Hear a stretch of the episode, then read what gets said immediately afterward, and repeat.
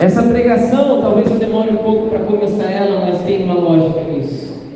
Em primeiro lugar, boa tarde para você. Eu acredito que a maior parte que já me conhece, mas quem não me conhece, me chamo Guilherme, tenho 22 anos, sou missionário na comunidade católica Eterna Aliança. Faço parte do Ministério de Música e Pregação Holy que vocês conhecem bem. E eu sei que vocês não esqueceram do nosso grito de guerra. De mandar lá atrás, amém. Salve Maria! Salve Roma! Salve Roma! Salve Maria! Tá quase bom. Salve Maria! Salve Roma! Salve Roma! Salve Maria! Ainda lembra, glória a Deus. Para mim é uma alegria imensa pregar aqui na Palavra Viva. A Palavra Viva tem um papel importantíssimo na minha história de vida, na minha conversão, porque eu comecei a pregar em 2017. Eu me converti em 2016, comecei a pregar em 2017. E a Palavra Viva, 2017, organizou um evento jovem aqui, quando não tinha paredes, não tinha né, chão, chão. Era uma loucura, era muito massa. Que foi o primeiro em assim. E quem veio foi o Danilo Lopes, que foi o responsável pela minha conversão. O Danilo foi a peça que Deus usou para me converter, porque, como não é muito difícil perceber, eu sou roqueiro. Eu sempre fui do heavy metal, sempre fui metaleiro, fã de Angra, não sei o que, era o meio. E aí, quando eu conheci o Danilo, que era baterista do Eterno de Cerimônia, eu queria muito conhecer o cara. E aí, eu me converti em 2016 por causa das músicas dele. Eu ia muito no show do Single Core e o Jeff, bom, vocês sabem que é daqui. Vai pregar para vocês aqui ou já pregou, não sei. Aí o Jeff me mandou mensagem falando, vou trazer o Danilo. Vai lá. E eu lembro que aquele dia eu não só participei da pregação, mas o Jeff me levou num cantinho ali atrás para eu poder ter uma conversa com o Danilo.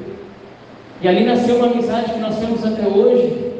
E Deus foi muito providente. Eu voltei na palavra viva com o Danilo depois. Eu passei a virada de ano 2019, 2020 aqui. Conduzi a adoração junto com o seu Neri, foi uma bênção. E Deus tem feito muito nesse lugar. E tem sido muito legal acompanhar, mesmo que de longe, o crescimento da palavra viva. Não só estruturalmente, mas o carisma e como as coisas têm funcionado. Então, para mim é uma alegria imensa estar nesse lugar novamente sem puxação de saco, porque eu realmente gosto muito. E inclusive o Jeff, vocês avisem para ele isso depois. É, foi uma porta para o meu ministério, porque quando eu comecei a pregar ninguém me conhecia, até hoje ninguém me conhece, na época era menos ainda. E o Jeff, graças a Deus, não sabe organizar agenda. Então ele marcava duas, três pregações no dia. E aí ele me mandava no lugar dele. Ele mandava mensagem, né? não pode ir no meu lugar. E eu ia. E assim eu comecei a ir nos grupos e a galera começou a me conhecer. Até que meu ministério começou a andar com próprias pernas, graças a Deus. Então, eu agradeço muito esse empurrão que o Jeff me deu, o Jeff e David, que hoje é vocacionado aqui, que foi meu formador de pregação, há 700 anos atrás. Então, para mim é uma bênção estar aqui. E agora vocês do Gotas também. Eu preguei no primeiro grupo do Gotas esse ano. E é uma alegria pregar no retiro de encerramento. Eu, primeira vez que eu fui no Gotas foi em 2017, justamente. Haviam cinco pessoas lá. Eu tenho vídeo desse dia. Estava a Amanda, estava o Mateus, os heróis que ficaram lá quando o grupo tinha cinco, seis pessoas. E hoje, olha quantos temos aqui. E vocês estão aqui pela fidelidade deles. Se não fossem esses dois serem fiéis lá com quatro, cinco, talvez hoje você não estivesse aqui. Porque, como o próprio Senhor promete, quem é fiel no pouco, o Senhor confia mais. A gente não pode desanimar quando a gente tem pouco, porque Deus vai confiar mais logo depois. Basta esperar um pouquinho. De 2017 para cá são cinco anos. Mas em cinco anos a gente conseguiu encher a palavra vida de jovens. Cinco anos atrás, éramos quatro, cinco lá no. Eu lembro que o Gotas acontecia num quadradinho dentro da igreja, porque não precisava usar muito espaço. E hoje, quando a gente vai no Gotas, a gente tem que usar a igreja inteira. A galera se espalha. Deus faz. Deus faz. Sou eu naquela foto, apesar de não parecer. Estava com cabelo curto, mas foi ano. E realmente o tema dessa tarde é o amigo verdadeiro. Por isso eu quero que você abra a sua palavra comigo no livro de Eclesiástico, capítulo 6. Tá? Eclesiástico, que é um livro que só tem na Bíblia Católica, está logo depois de sabedoria. Então nós temos ali Salmos, Provérbios, Sabedoria, Eclesiásticos. Eclesiástico. Depois tem Eclesiastes antes, hein? não confunda, não é Eclesiastes, Eclesiástico, capítulo 6. Beleza? Eclesiástico, capítulo 6, versículo 7. Eclesiástico 6, 7. Meu, isso tem até máquina de fumaça agora, sabia? Você vê a tecnologia hoje. Eclesiástico capítulo 6, versículo 7. Quem tem Bíblia Ave Maria, se achou, passa a cola para o irmão. Quem tem Bíblia de Jerusalém, parabéns. Quem tem Bíblia do Peregrino, parabéns também, muito outro negócio. É isso aí, Eclesiástico 6, 7, isso aí, vamos que caridade. Como é que é? 169. Eclesiástico 6,7 que diz assim: Se adquires um amigo, faze o contato. Não confies logo nele, porque há amigos que depois de um tempo nos abandonam no perigo. Há amigos que se tornam inimigos e te ofendem, descobrindo tuas brigas. Há amigos que acompanham na mesa e não aparecem na hora da desgraça. Quando tudo te vai bem, estão contigo. Quando te vai mal, fogem de ti. E se a desgraça te atinge, te dão as costas e se escondem da tua vista. Afasta-te de teu inimigo e sê cauteloso com teu amigo. O amigo fiel é refúgio seguro. Quem o encontra, encontra um tesouro. Um amigo fiel não tem preço, nem é possível pagar seu valor. Um amigo fiel é um talismã. Quem respeita Deus o consegue. Seu amigo será como ele, e suas ações como seu título, como sua recompensa. A palavra do Senhor. Dá um beijo na sua palavra. Amém. Bastante informação aqui, bastante informação. O livro de Eclesiástico, vamos contextualizar. O livro de Eclesiástico é um dos livros deuterocanônicos. Isso significa o quê? Que nós não temos mais acesso à versão em hebraico, apenas à versão em grego da Septuaginta. Ou seja, é um livro que não se tem exata certeza de quando foi escrito. Mas o que se sabe é que é de fato um livro que os judeus usavam muito. E o Eclesiástico tem esse nome porque eclésia em grego significa assembleia ou igreja. Então, o livro do Eclesiástico eram conselhos para a assembleia, conselho para a galera. Por isso que ele tem esse tom de realmente dar conselhos, sabe? Cuida com teu amigo, tem gente que vira inimigo depois. Ele tem esse tom de conselho para a assembleia, que também faz parte do papel do profeta. O profeta é aquele que anuncia, denuncia e renuncia. Né? Bom, faz parte do papel do profeta, faz parte do papel de quem está à frente, não só te dar direções naquilo que é óbvio na sua vida espiritual. Por exemplo, pode não pecar, o diabo mal. É também papel de quem está à sua frente, do profeta, do seu coordenador, etc. De guiar também nos conselhos da vida, que a gente vive todos os dias. E a amizade é um bom tema recorrente, e aqui em Eclesiastes, capítulo 6, versículo 7 ao 17, foi o que a gente leu. O autor sagrado, então, nos diz que nem todo mundo é nosso amigo de fato. Mas o que, ele quer dizer com isso? E por que que isso... Opa! Voltou. E por que que isso parou na Bíblia? Acontece que, desde os tempos antigos, a gente tem uma certeza na vida. que o ser humano não é muito confiável. Diz a tradição da igreja, na boca dos santos, que nós não devemos confiar nem em nós mesmos. Por isso que Jesus fala: quem quer seguir a mim, renuncie-se a si mesmo. Por que renuncie-se a si mesmo? Porque a gente não pode confiar nem na gente. Porque a gente sabe a bosta que a gente é. E a gente sabe as besteiras que a gente faz se a gente largar o freio.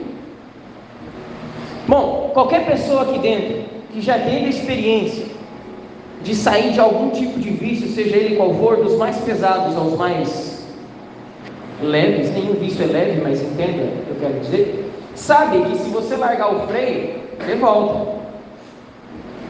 Eu fui seminarista SCJ durante três anos e tive a oportunidade de passar um bom tempo em Betânia. Grande comunidade, adoro eles. Lá com o Padre Vicente, Padre Everton, Padre Lúcio.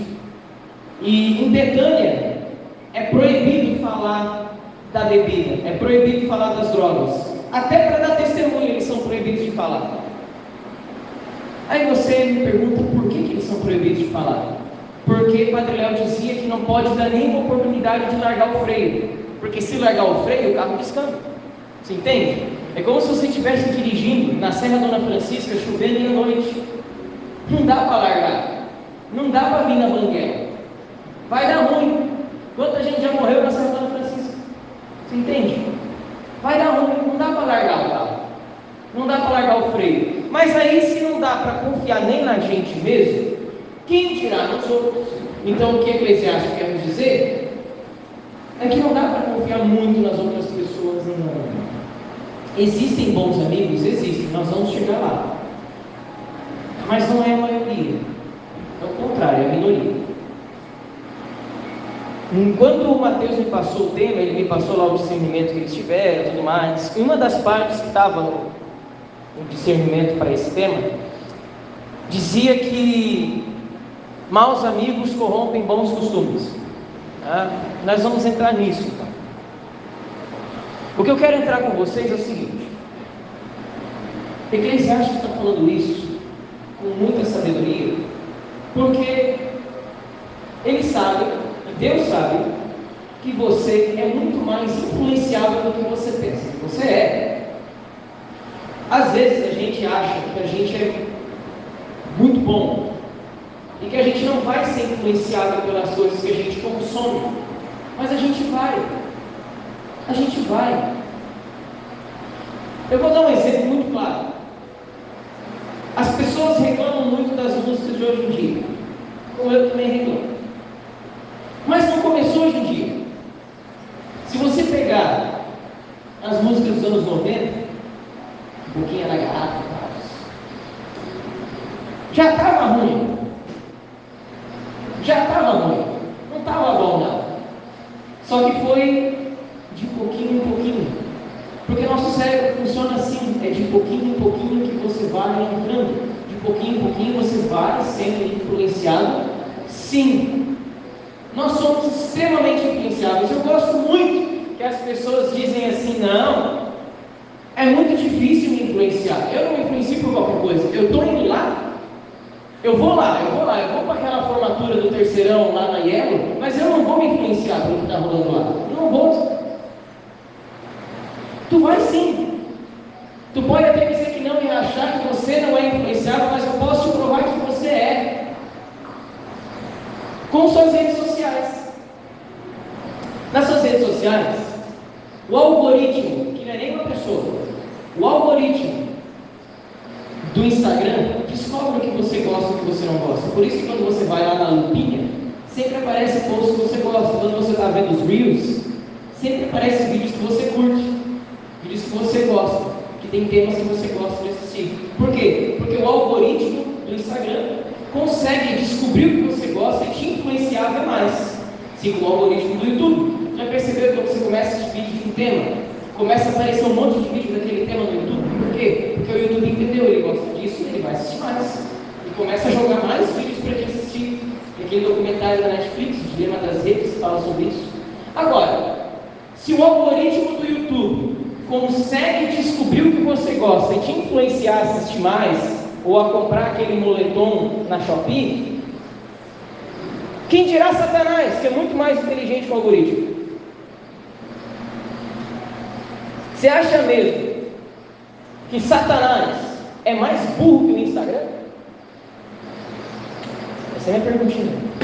Perguntinha da semana. Satanás é mais burro que o Instagram? Não, não é. Satanás é um anjo.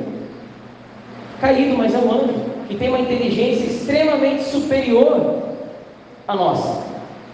É óbvio que ele sabe o que você gosta e o que você não gosta. E vai te influenciar, sim. E vai te oferecer, sim. A partir daquilo que você gosta.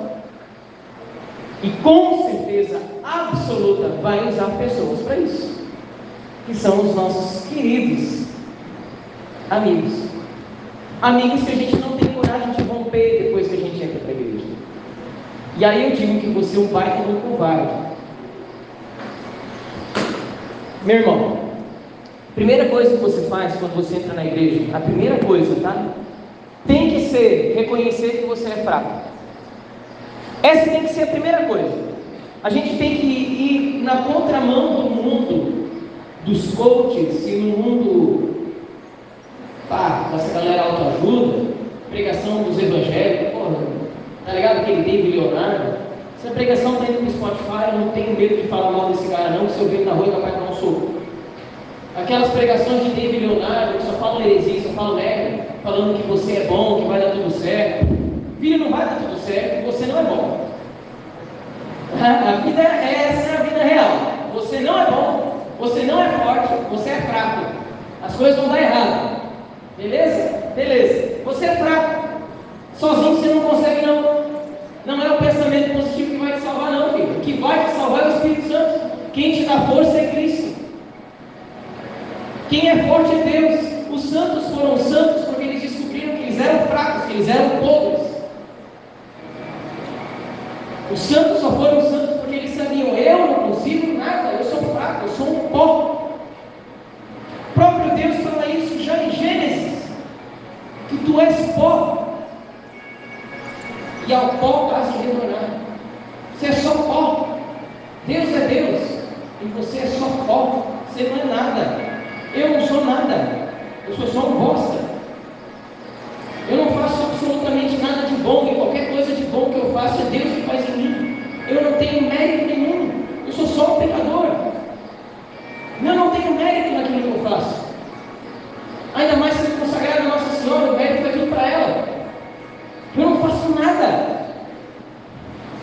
Você não faz nada, quem faz é Deus. Você não é forte. E quando você entende isso, que você não é forte, você precisa então pedir força para quem é forte, que é Deus. Ó, oh, uma solução.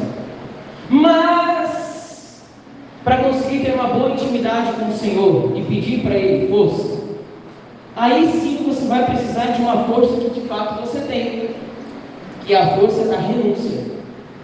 Você foi batizado, você recebeu o Espírito Santo no seu batismo. Depois você entrou no Gotas, você foi batizado no Espírito Santo. Queira Deus que você foi batizado no Espírito Santo e assim você recebeu essa força do alto que é o Espírito Santo. Amém, glória. Você foi crismado, quem já foi crismado, glória, recebeu. Você não foi crismado ainda, baixa a mão. Estava no retiro de Cristo na semana passada, eu toquei, então não foi crismado ainda. É, estou ligado. Quem já foi crismado, beleza. Quem não foi, mas já foi batizado no Espírito Santo, está de boa também. Você recebeu essa força do alto do Espírito Santo e Deus te deu essa força para renunciar. E essa força para renunciar é para renunciar às coisas que te levam ao pecado, mas às pessoas que te levam ao pecado também. Não dá para continuar tendo as mesmas amizades que você tinha antes, depois de entrar na igreja, meu querido. Não dá. Não dá. Não dá para continuar vivendo a mesma vida. Não dá para continuar conversando com as mesmas pessoas. Mas eu gosto muito, mas eu gosto muito mesmo.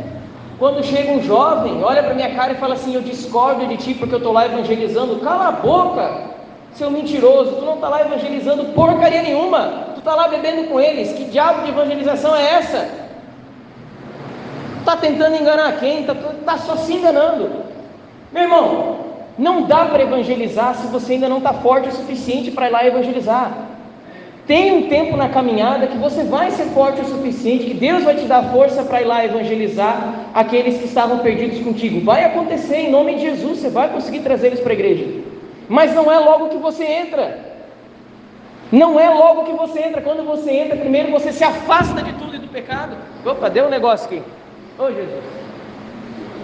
Morreu. Foi. Só o bloco e morreu. Vou dar para o rapaz. Vou pegar um dos músicos. Da hora. Vou pegar esse aqui por enquanto. Já devolvo.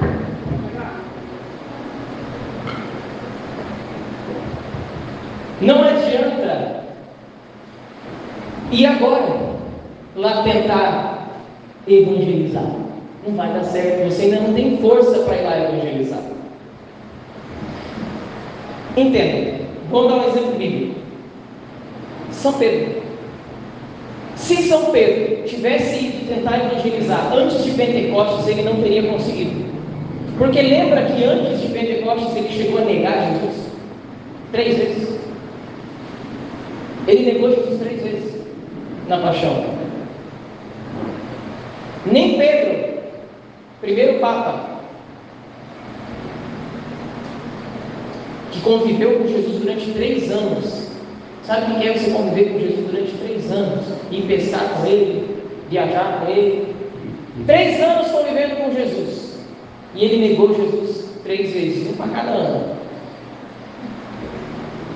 E aí, você, com dois meses de grupo de jovens, acha que consegue evangelizar os seus amiguinhos? Já você vai negar Jesus assim como Pedro. Obrigado. Oi. Ah, que negócio. Glórias, glórias, glórias. Isso que é chune, né? Mas tudo bem, fazer o quê? Providência, eu adoro chune. É. Coisa de maluco. Enfim. E mesmo quando você já está tendo uma caminhada na igreja, toma cuidado com as pessoas que estão ao seu redor ainda assim. Mesmo aquelas que participam do grupo contigo. Não é porque a pessoa está indo no grupo que necessariamente é um bom convertido, é um bom católico. Fica de olho, abre tua vaga. Abre tua vaga. Não é porque a pessoa está aqui hoje, esse sábado à tarde, significa que é um grande convertido maravilhoso, glória a Deus, aleluia. Fica de olho. O que, que o Eclesiastes nos diz quando a gente vê? Seja cauteloso. Seja cauteloso. E ainda no Eclesiastes, no outro capítulo, vai dizer: não troque, não troques um velho amigo por um novo amigo.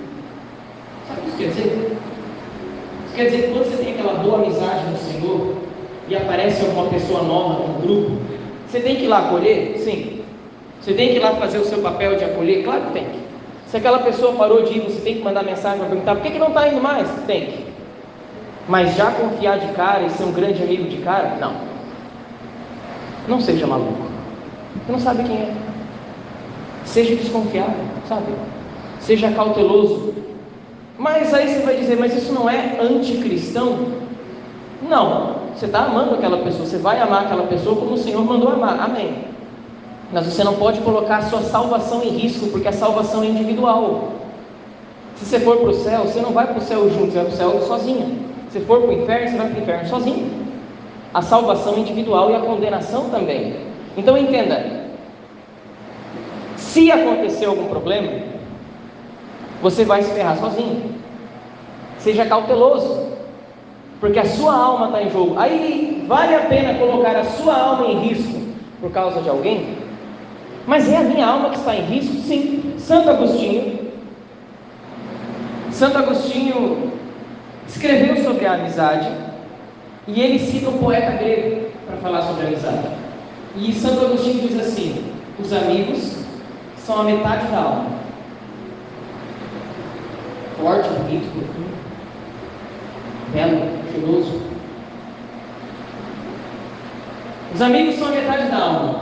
O que isso quer dizer? Isso quer dizer que quando nós temos uma amizade com alguém, nós temos uma ligação tão profunda com a pessoa que é como se nós trocássemos experiências de uma forma tão profunda que é como se fosse uma alma só.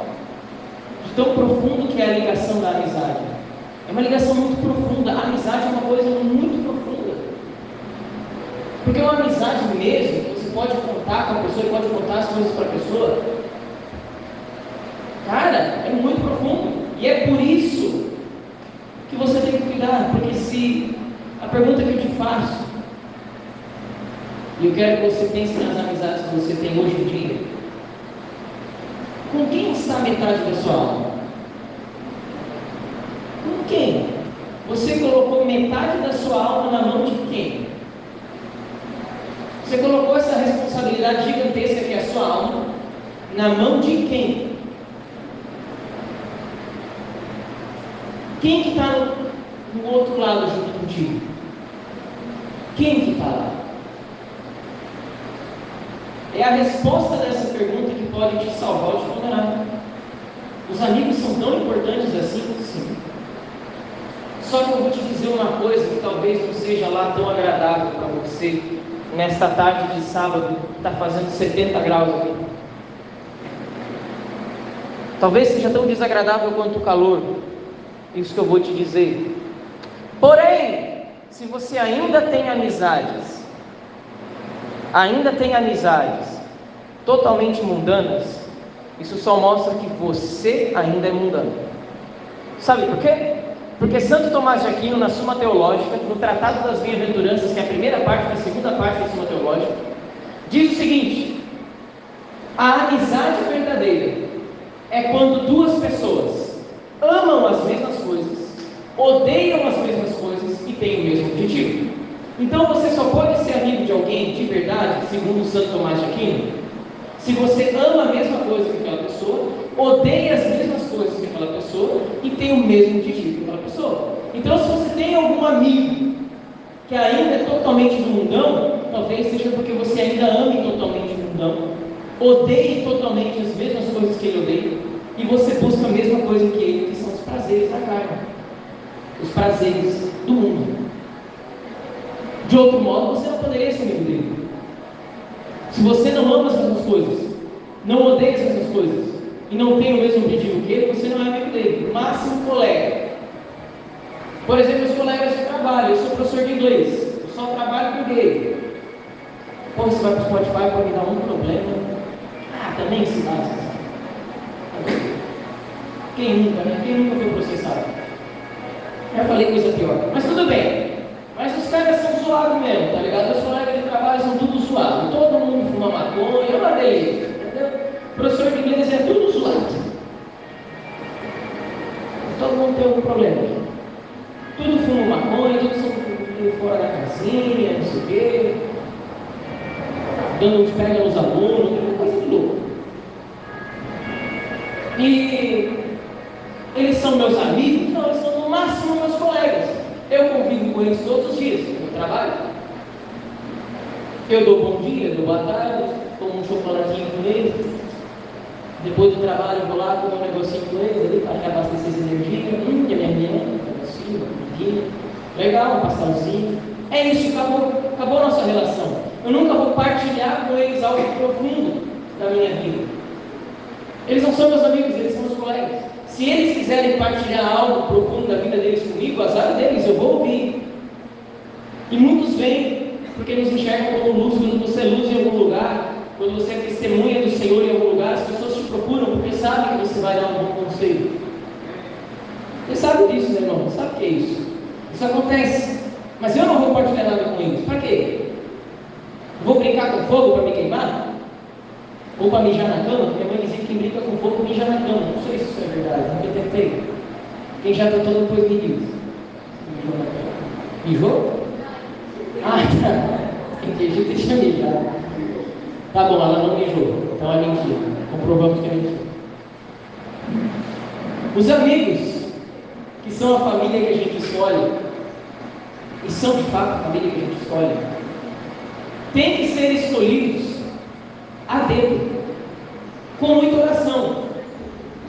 Eu vou dar mais um exemplo. Saindo de Santo Tomás de Aquino, vamos para Santa Teresa d'Ávila. Livro Caminho de Perfeição. Livro maravilhoso.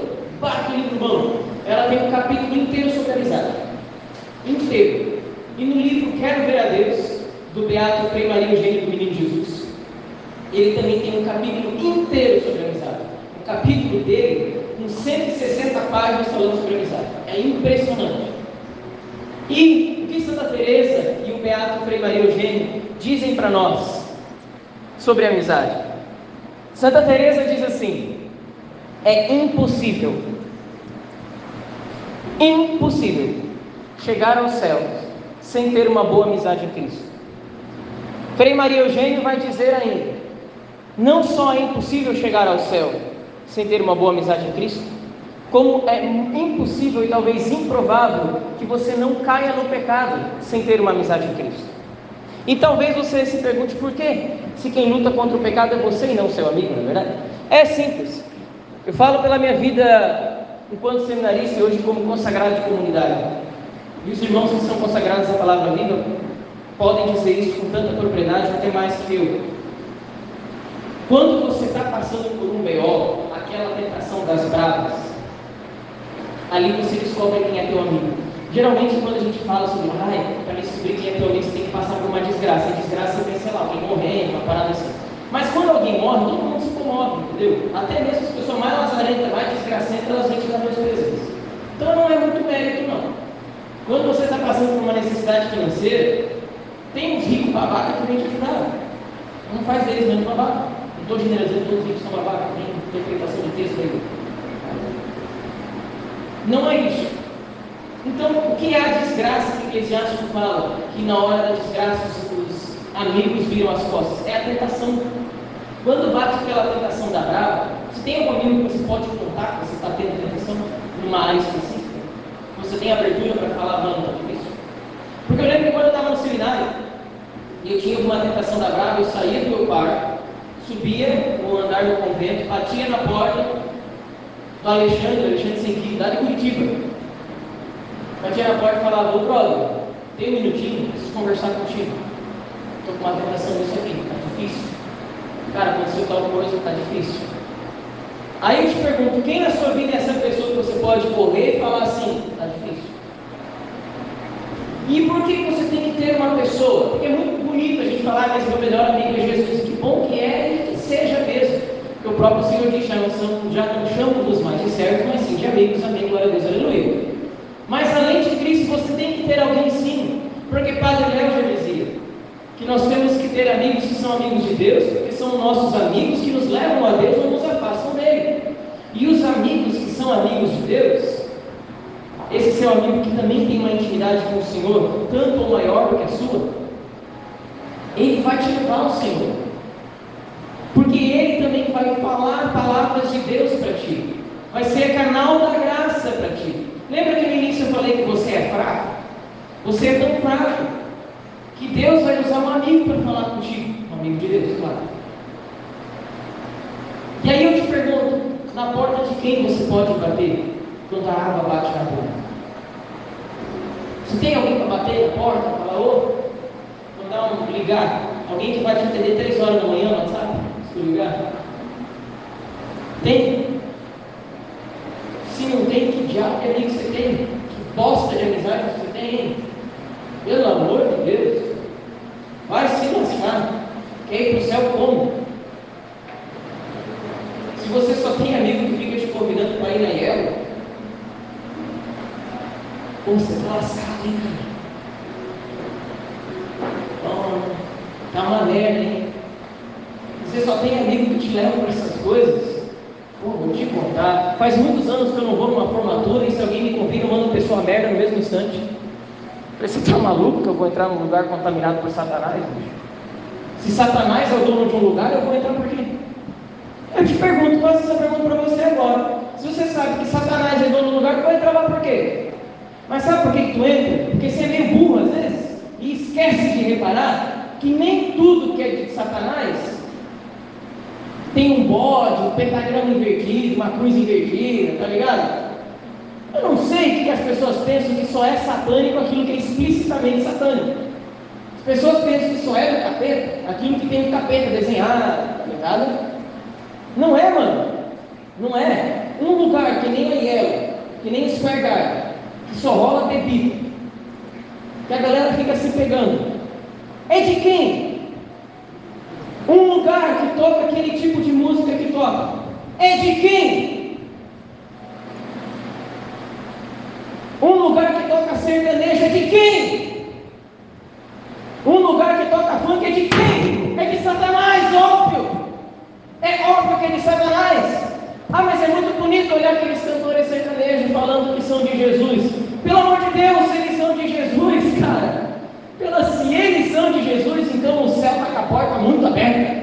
E a porta estreita de Jesus era uma mentira. Porque como é que pode os caras cantar sobre traição, cantar sobre bebedeira e falar que são de Jesus? Pelo amor de Deus! E mais santo ainda é você que escuta isso e acha que está tudo certo. Vai se converter. Amém. Amém. Pelo amor de Deus, cria vergonha nessa cara e vai se converter. Nossa Senhora, e se eu ficar sabendo que eu sou proibido de pregar aqui por ter falado isso, muda a glória a Deus. Eu já fui proibido de pregar em alguns grupos que eu falei essas coisas. E eu dou glória quando isso acontece. Eu quero ser perseguido. Ai, glória. Quando isso acontece. Porque daí a gente sabe, aí eu sei que eu estou certo, tá ligado? Se, eu estou sendo perseguido é porque eu estou certo. Então pode me perseguir, quer corte minha cabeça, estou nem aí. Agora o fato é o seguinte: se o negócio é de Satanás, você está indo lá por quê?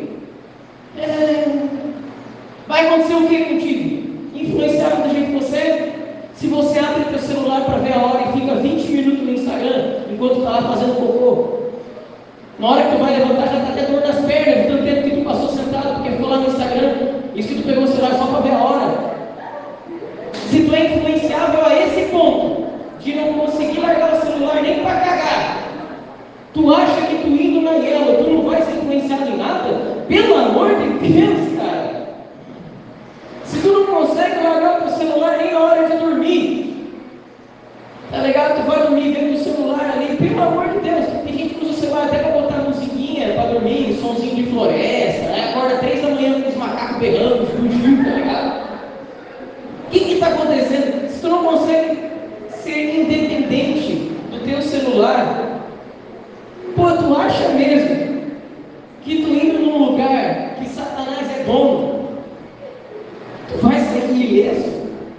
É a mesma coisa que se eu te falasse assim, pô, vamos para a guerra da Ucrânia, mas vamos para a guerra da Ucrânia, vamos tudo junto. Só que assim, você vai sem arma, sem capacete, sem colete à prova de bala, tu só vai, vai só para assistir. Qual que é a chance de dar errado? Porra, grande. Grande, tá ligado? A chance de tu chegar lá e levar um tiro, a chance é não chegar lá. Exatamente.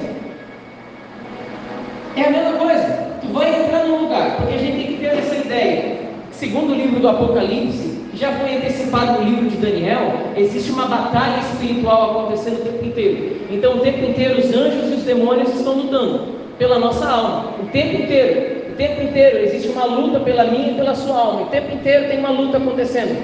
Por que, que você vai no território inimigo, numa guerra?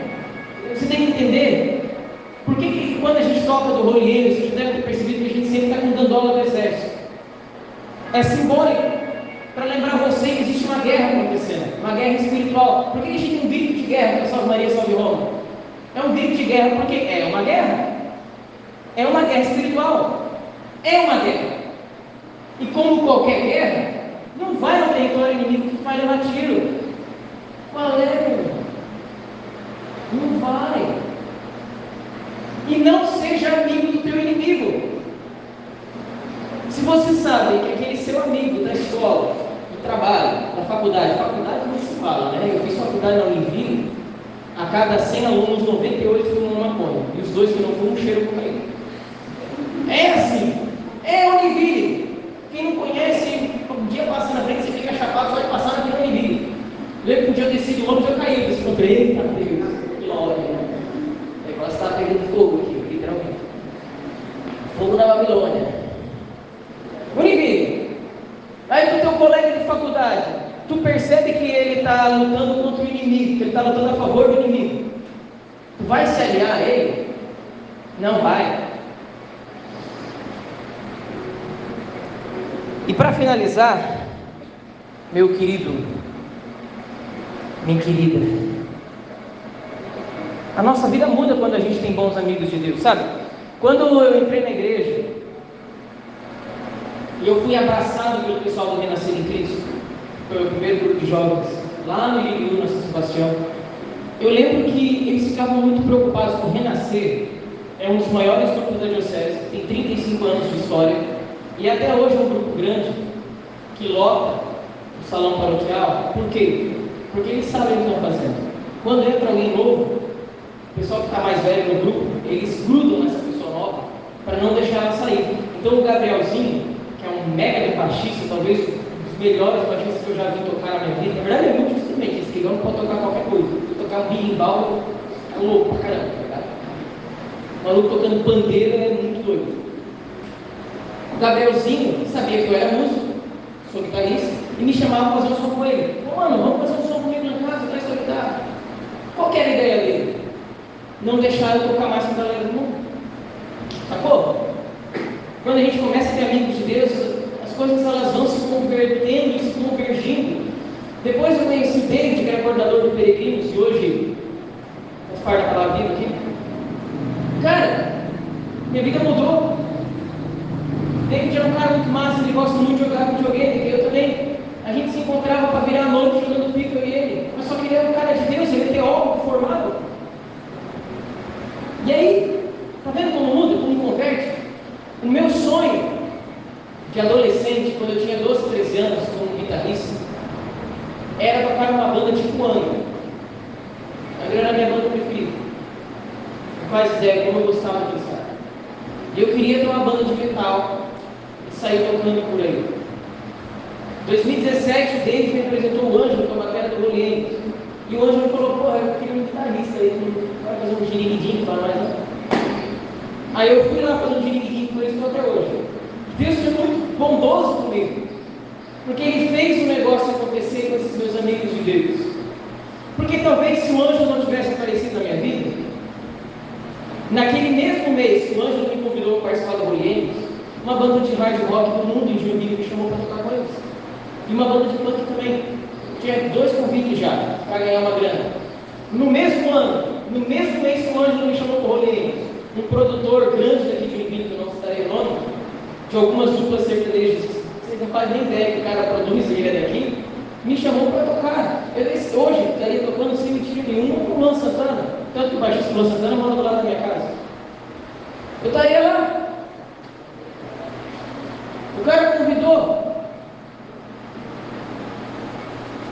Mas Deus foi muito bondoso. E talvez se não fosse o meu amigo, o anjo chegar e falar, não vai. Vai dar ruim. Talvez eu teria ido. Percebe como é importante a gente ter alguém que fale que a gente não vai, que vai dar ruim? É importante que você tenha alguém, e é assim que a gente sabe quem são nossos bons amigos e quem não são. O bom amigo é aquele que te diz assim: vai dar ruim, vai, vai dar muito. Olha, vai ser uma merda, hein? Estou te falando, vai dar ruim. E, e eu te digo mais: quando a gente reza, a gente tem que pedir para Deus bons amigos. E Deus põe bons amigos no nosso caminho. Só que a gente tem que dar uma chance para eles, sabe? Porque às vezes Deus dá uns amigos para nós, quando a gente olha primeiro, a gente pensa, meu Deus do céu, o homem não passa nem desodorante.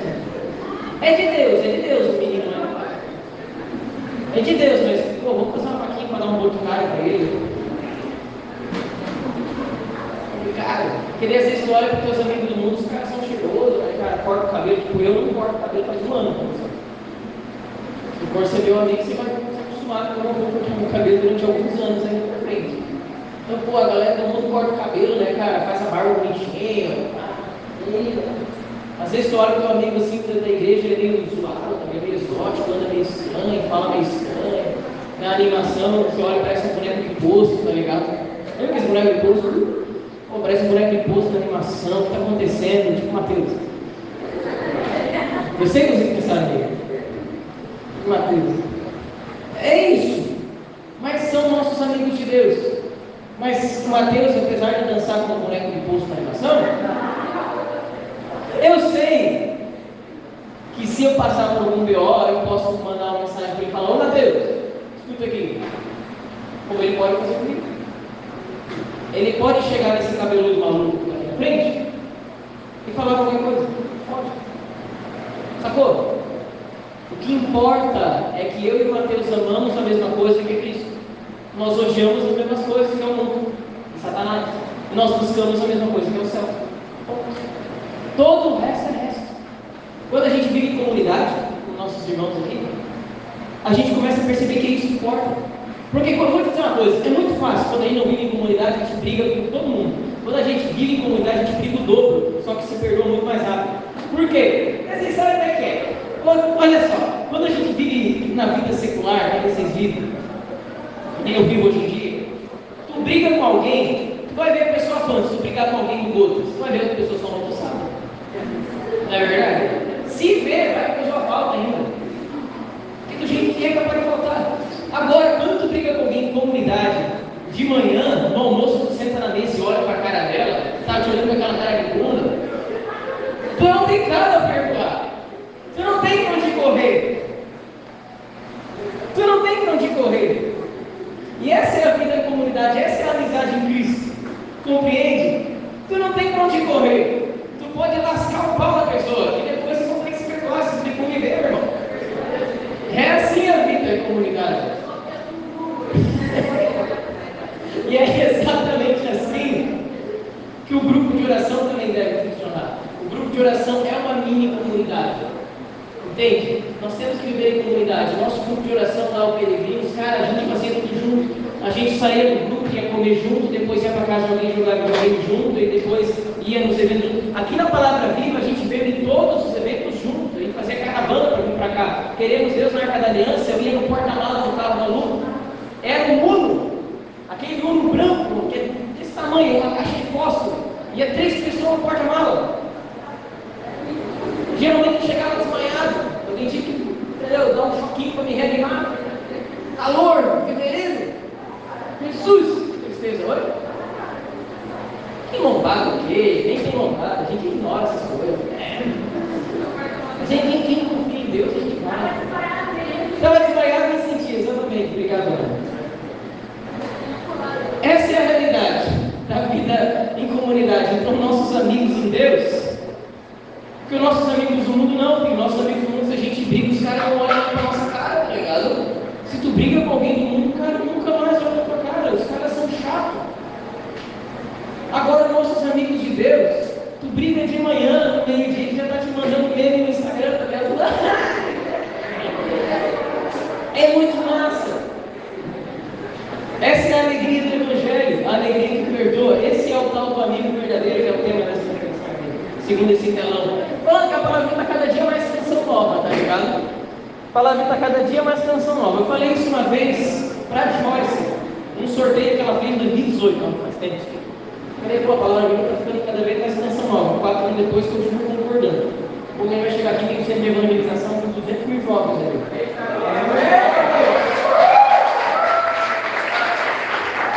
Quando eu vim aqui na Palavra Viva a primeira vez, isso é fato. Poucos vão lembrar disso aqui. Só quem estava no seu Neri talvez lembre. Eu falei para o Neri, Neri, Deus sempre colocou no meu coração, desde a fundação da Palavra Viva, que a Palavra Viva tem tudo para ser uma das maiores comunidades do Brasil. Em estrutura mesmo, em estrutura mesmo. A Palavra Viva já tem muita coisa hoje. Na minha opinião, tem os melhores músicos de Joinville tem alguns dos melhores pregadores de Joinville. E tem uma baita de uma estrutura. Deus age. E você sabe que Deus só age na palavra viva porque eles entre si vivem essa comunhão fraterna. E talvez Deus só não está agindo na tua vida como está agindo na deles, porque você não tem essa comunhão fraterna com seus irmãos, com seus amigos em Cristo. Você sabe que talvez Deus só não está fazendo tanta coisa porque está te faltando essa comunhão fraterna. Porque quando Santo Antão foi para o deserto, e com isso eu finalizo, Santo Antão foi para o deserto, os padres do deserto, o que aconteceu é o seguinte, voltando o tempo, ano 385, o imperador Teodósio, Império Romano, declarou o Édito de Milão. O que foi o Édito de Milão? Foi o que transformou a Igreja Católica como religião oficial do Império Romano. O que acontece? O pessoal começou a pensar assim, Pô, mas não tem mais graça agora eu ser católico. Antes era legal porque a gente morria. Agora a gente não morre mais, tem graça. Coloquei até morrer. Perdeu a adrenalina, né? Então o que, que eles fizeram para recuperar a adrenalina de ser católico? A fuga mundo. Eles foram para o deserto. E começaram a ver eremitas no deserto, a galera que morava sozinha nas tumbas do Egito. Só que aconteceu um problema. Eles perceberam que morar sozinho no deserto não estava dando muito certo. Dava até certo ponto, mas faltava você conviver com alguém. Como é que eu vou amar o próximo se não tem próximo para eu amar? Então eles começaram a criar os primeiros mosteiros. Os mosteiros, depois as congregações, por último as comunidades de vida, nasceram desse desejo. Assim como os grupos de oração. Porque não dá para viver a nossa vida cristã sozinhos. Não dá. Não dá. São Bento, depois dos anos 600, vem e reforma a vida monástica, botando todo mundo para morar junto, trabalhar junto, comer junto, dormir junto. Porque sozinho, sozinho tu cai. Sozinho eu caio. Mas se tiver o Mateus, se tiver a Lana, se tiver o Jaco, vai estar ali, para me dar um apoio, se tiver a galera que está pela rua para me dar um apoio, a gente vai levantar, a gente se levanta. Fica de pé para a gente rezar, vamos lá. Pelo amor de Deus, eu falei demais. Tchau, galera do Spotify, um abraço.